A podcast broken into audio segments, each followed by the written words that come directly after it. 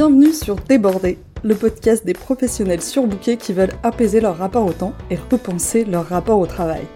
Je suis Carole Média, coach professionnel certifié et via ce podcast, je vous invite à questionner, challenger, bousculer vos manières d'appréhender votre temps et votre travail sous toutes ses facettes.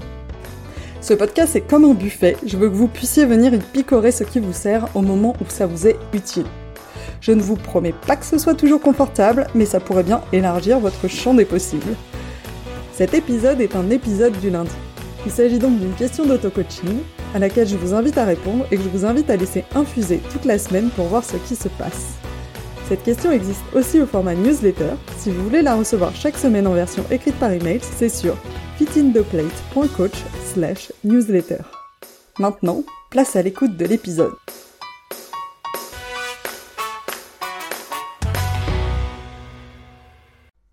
Cet épisode est une rediffusion d'une ancienne newsletter que j'enregistrais à l'époque au format audio. Néanmoins, les questions ne changent pas et se les poser à des moments différents de notre vie donne des réponses totalement différentes. Je vous invite donc à l'écouter avec autant d'attention que si cet épisode était complètement inédit pour vous et à vous reposer cette question et à vous reposer régulièrement les questions. Bonjour à tous. Je sais pas si vous avez pris le temps de vous définir des objectifs pour cette nouvelle année. Logiquement parlant, il n'y a pas de bon moment pour se fixer des objectifs. Vous pourriez très bien décider que, euh, genre, le 18 février, vous, vous démarrez, euh, vous vous fixez des objectifs et vous démarrez vos objectifs à ce moment-là. A priori, rien ne vous en empêche. Et pourtant, j'ai lu récemment un, article qui explique que euh, se fixer des objectifs en, en, démarrant à une date symbolique, ça a beaucoup plus d'impact sur le fait qu'on réussisse à tenir nos engagements que de commencer à une date totalement aléatoire. Une date symbolique, ça va être un anniversaire, euh, le 1er janvier, le premier jour de... Euh, enfin, une date qui évoque quelque chose qui a du sens. Cet article euh, citait entre autres une étude qui demandait à des personnes de se fixer des objectifs à démarrer à la date du 21 mars. Puis ensuite, juste avant la date du 21 mars, ils envoyaient des mails de rappel sur le fait de bah, commencer à prendre les résolutions qui vont dans le sens de, de cet objectif. Et du coup, ils envoyaient deux séries de mails à deux types de populations. Et dans une, dans l'intitulé du mail, il y avait marqué 21 euh, mars, premier jour du printemps, euh, démarrez vos objectifs, etc. Et dans l'autre série de mails, il y avait euh, rien de précisé. Et en fait, ils ont marqué que quand c'était euh, écrit premier jour du printemps, les gens avaient beaucoup plus tendance à être motivés et à tenir leurs actions. Foutu cerveau. C'est fou ce qui nous fait faire de manière totalement inconsciente sans qu'on s'en rende compte. Enfin, c'est assez incroyable. Du coup, la conclusion, c'est que si vous voulez maximiser vos chances de tenir vos engagements envers vous-même, choisissez une date symbolique. Je dis ça à demi en plaisantant, je pense qu'une fois qu'on a conscience du truc, on peut aussi euh, se dire de...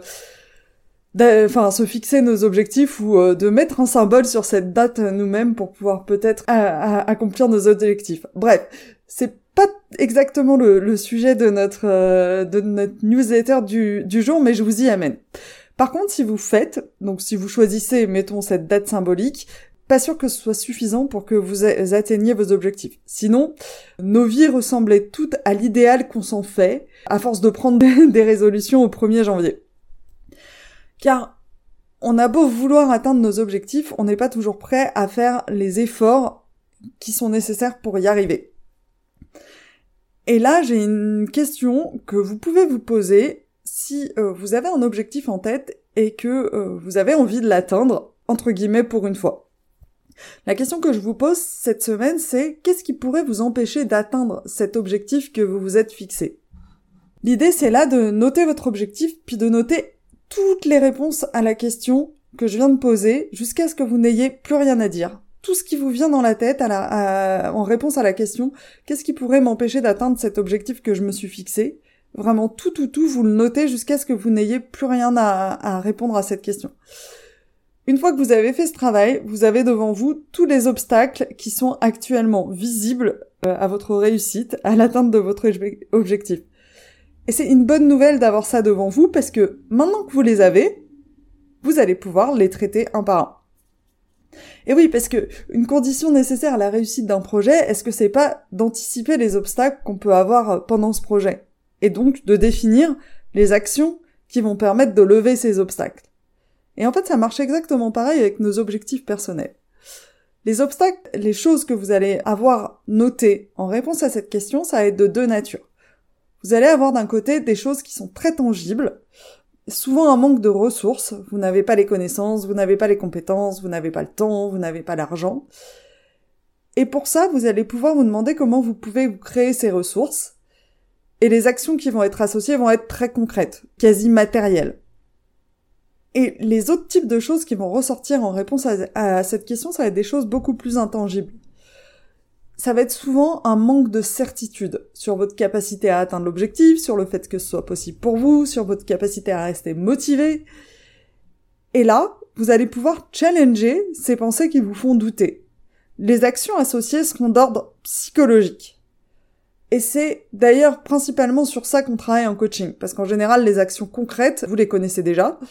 Et du coup, cette partie psychologique, c'est la partie la plus compliquée. D'abord, à voir, parce qu'on n'est pas, on n'est pas souvent, on a du mal à, à, voir que, ben, en fait, euh, on a des pensées qui nous limitent, que c'est le doute qui va nous limiter, et ensuite, c'est euh, aussi très difficile à, à déconstruire seul. Avoir cette liste, ça a l'air simple comme ça, mais souvent, on n'a pas envie de répondre à la question qu'est-ce qui pourrait m'empêcher d'atteindre cet objectif? Parce que notre cerveau sait que c'est le début de l'effort pour pouvoir nous mettre en action. Et lui, il préfère rester dans l'illusion euh, que tout va se faire tout seul et ne pas, pas, pas passer à l'action. Comme ça, il a rien à faire. Mais la vérité, c'est que si vous vous fixez un objectif et que vous, que vous n'avez pas encore atteint, ça peut être deux choses. Soit que vous manquiez juste de clarté, et dans ce cas, juste formuler votre objectif, ça va vous permettre de l'atteindre. Ça va se faire, les choses vont se faire naturellement parce qu'en fait, ce qui vous manquait, c'était de la clarté sur ce que vous vouliez. Soit, ça va être que certaines choses vous, bloquent aujourd'hui pour atteindre cet objectif, et dans ce cas, vous avez tout à gagner à regarder ces choses en face pour pouvoir les traiter. Du coup, je vous fixe un défi, parce que vraiment il y a une grande résistance, de répondre à cette question. Pour vous, pour mettre toutes les chances de votre côté pour atteindre vos objectifs. Est-ce que vous êtes cap ou pas cap de répondre à cette question? Je vous dis à bientôt, à la semaine prochaine. Je vous remercie d'avoir écouté cet épisode jusqu'au bout. Je vous invite à vous demander ce que vous en avez appris et surtout comment vous pouvez appliquer cet apprentissage dans votre quotidien. Si cet épisode vous a fait penser à quelqu'un, n'attendez pas pour lui transmettre, ça pourrait changer sa journée et par la même occasion, ça m'aide aussi vraiment beaucoup. Si vous souhaitez me contacter pour me faire part de vos feedbacks, me soumettre des idées de thèmes ou de personnes à rencontrer, ce sera avec grand plaisir. Vous avez trois moyens pour le faire, soit par email à mon adresse carole at sur LinkedIn sur mon profil Carole Mesia, sur Instagram sur le compte fitintheplate-du-bas coaching. Sentez-vous libre de me contacter, je me réjouis d'échanger avec vous là-bas.